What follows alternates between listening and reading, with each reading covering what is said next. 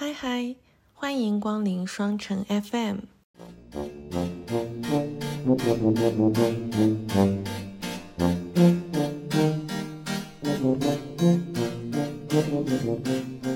大家周末好呀！这里是临时一个人录播课，准备要 freestyle 的小宝。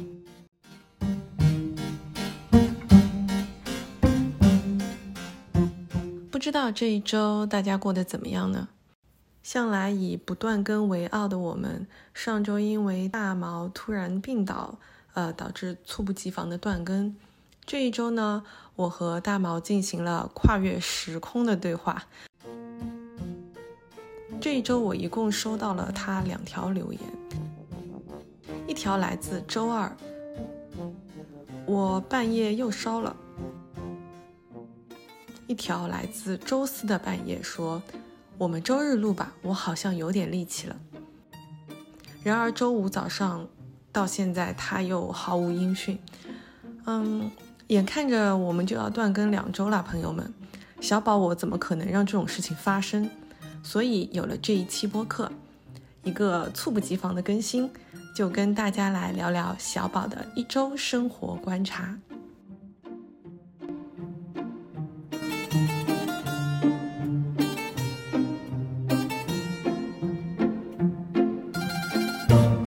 一，关键词：周一综合症。我发现我的周一综合症越发严重了。早上闹钟响的时候，我仿佛我自己的身体被整个床封印住。除了不想上班以外，还有个重要的原因，嗯，是我觉得我没有从周六的那个直播中缓过来。我们电台的老粉都知道，最近我开始帮助我的好朋友博主做某书的直播了。那上周六更是尝试了惨绝人寰的十小时不间断直播。虽然我在前司也尝试过站立十小时不断输出的活儿，但那好歹是有休息的。所以，呃，像这次这种没有。间隔休息就一直讲一直讲，然后整个连环直播的这个活真的不是咱们老年人能够干的。以前吧，我一直觉得直播带货赚的是快钱，就像别人说的那样。但是自己真的尝试之后，包括我其实也做过 N 种副业，我发现这真的是赚钱最辛苦的一种，没有之一。这个钱来的真的不快，从选品到跟。品牌的一些对接，到试穿，到搭配，到分析产品，到怎么去讲，再到上播，再到期间的这种换衣服啊，回答问题，全部都是非常的繁琐以及很累，就是工作量非常大的一个体力活。因此，我现在非常非常佩服李老头。嗯，那天我记得到晚上十点、十一点钟的时候，团队的每个人都已经开始发疯了，就是。那突然唱歌啊，或者是手舞足蹈的都开始出现了，甚至有一些就是胡言乱语。我觉得当时那个场面已经有点不不可控了。然后结束的时候已经是十二点半了，那个时候就是你真的结束之后，你就突然发现你的小腿肿了，你的脚底板剧痛无比，而且这个痛是会持续嗯一天多到两天的。总结下来，就这不是一个兼职可以干的活，我真的觉得得要全职做才行。但是呢，尝试新事物的体验还是非常有趣的。我们准备要继续下去，所以也欢迎大家来找我们玩。哦，对了，就直播那天，大毛他拖着病躯还给我们来点赞了。我不知道大家有没有看到他的那个留言，他说病人的一个赞顶五个，所以再次谢谢大毛，让我们一起祝大毛早日康复。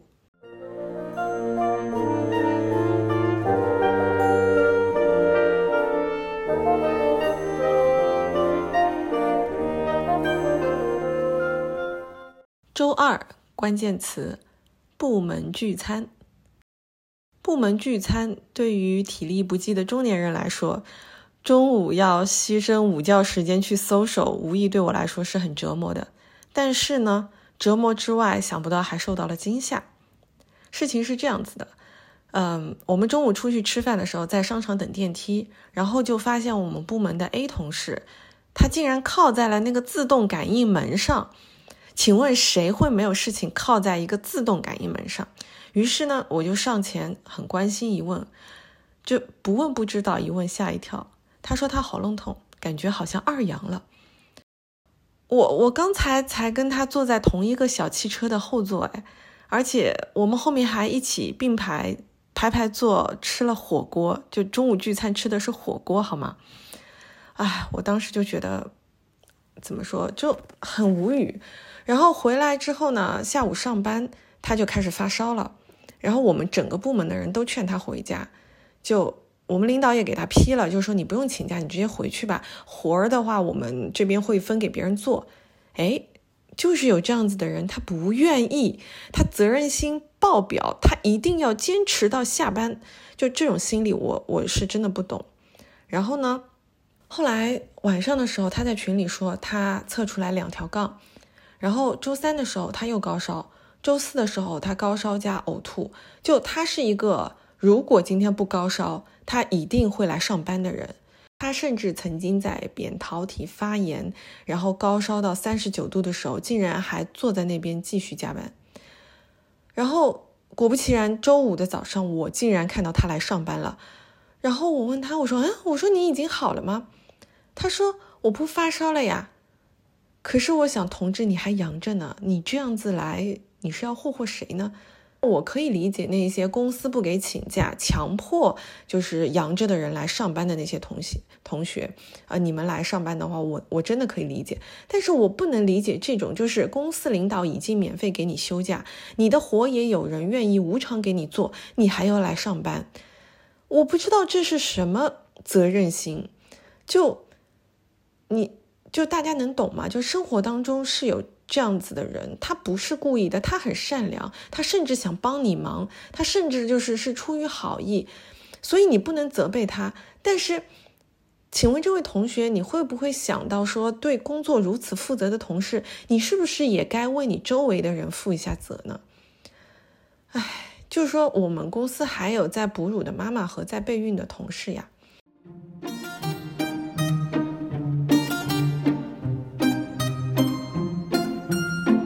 周三关键词电影推荐。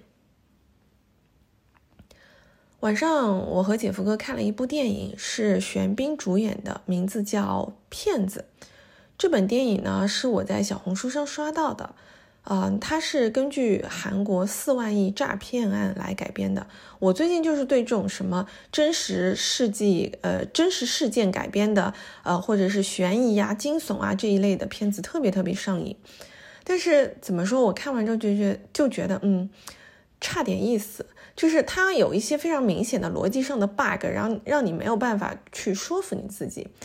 呃，我之前是很喜欢在某书上面刷电影、电视剧这种推荐。然后呢，在早期的时候，我确实是刷到过一些很好看的宝藏电影和电视剧。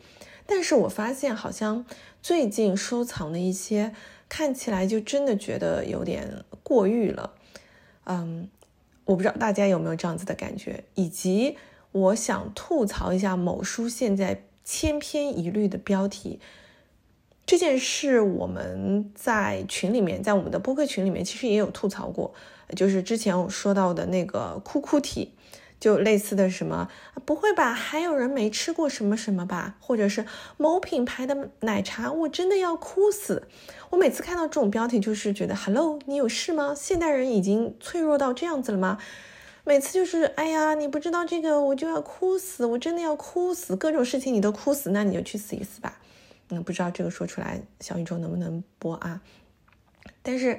呃，再说回那个电影电视分享，我发现就这类的分享，现在也出现了越来越多类似的标标题，呃，包括但不限于韩剧真的太敢拍了，台剧什么都敢拍呀，奈飞真敢拍呀。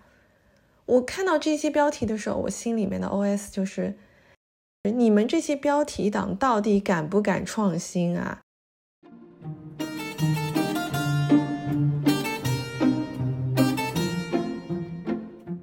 周四，关键词是考试。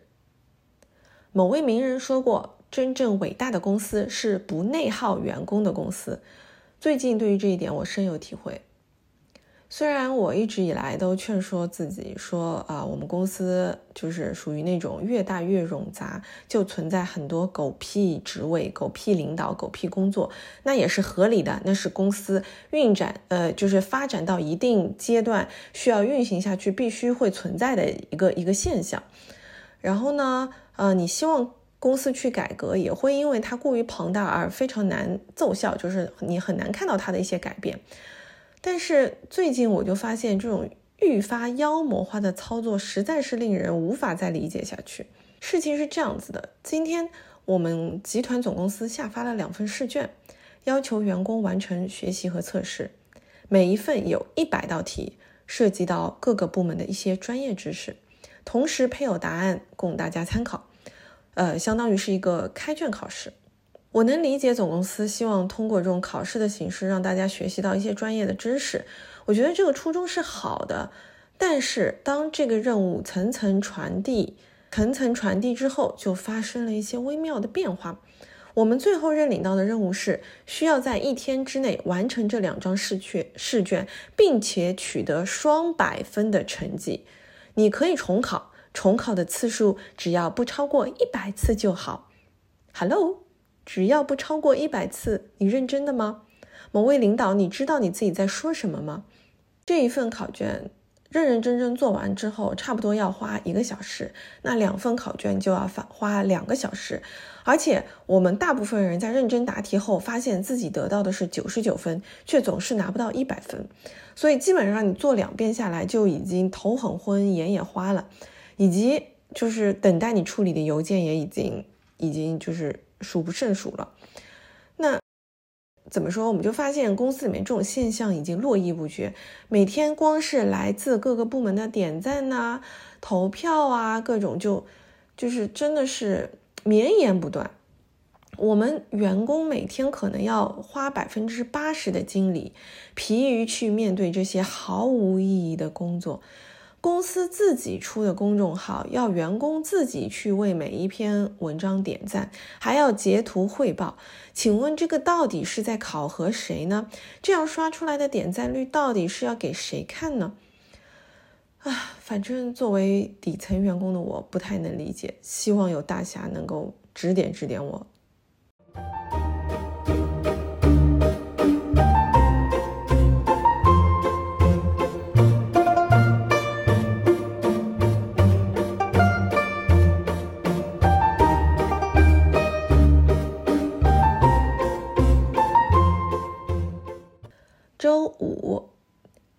G I F，已经累到语无伦次，累到极限。但是因为是周五，这个信念还是支撑着我一整天，心情还算不错。除了刚才提到的看到阳了的同事来上班有点受到惊吓之外，这个呃，其他一切安好。部门同事这次他不能确定自己是二阳还是三阳，因为他他也没有打疫苗。然后他此前有过一次发烧呕吐，但是没有测出来。嗯，说起来，其实我之前也有过一次发烧呕吐，但我隔天就好了，而且我也没有测出来。此后，我连同这次一共有两次和类似这种阳了的人亲密接触，which means 在同一个车厢的小狭小空间里面待过，但是似乎我好像都没有事。嗯，但这次我发现我有一个奇怪的反应，就是。这位同事，他但凡靠近我一点，我就开始喉咙不舒服；但他离我远一点，就是距离我有一定距离之后，我好像就又没事了。嗯，而且这种类似的事情也发生在我的一个朋友身上。在我不确定自己是不是第二，呃，是不是二阳的那一次啊，恢复之后，就是呃，我就去参加了一个饭局。那路上我是中途坐了姐夫哥的车去的。而他的这位朋友呢，也坐在他的车上。那这位朋友他是从来没有阳过，就至今他没有阳过，没有测出过自己阳。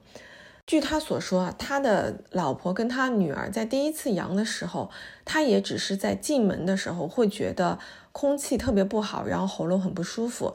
呃，但是后续他就没有任何反应。后来他跟姐夫哥讲，他说。嗯，他觉得我当时应该是阳过了，因为他前半段坐姐夫哥的车的时候一点感觉都没有，但是我一上车他就开始喉咙痛了，所以我在想，是不是就是身上有抗体的人就会有这样子的反应啊？我不知道大家有没有也遇到过类似的这种情况，可以跟我分享一下。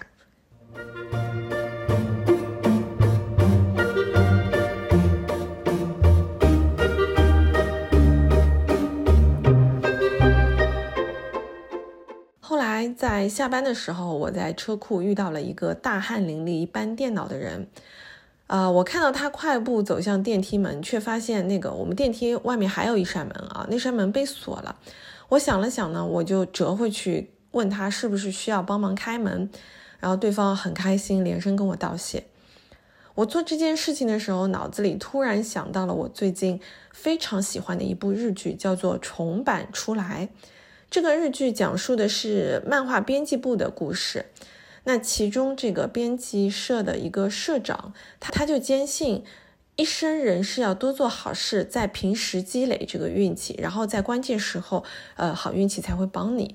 然后他的部长呢，也呃，他的部下也因为他一生坚持做好事，被他影响了，变成了一个平时都会热心助人的人。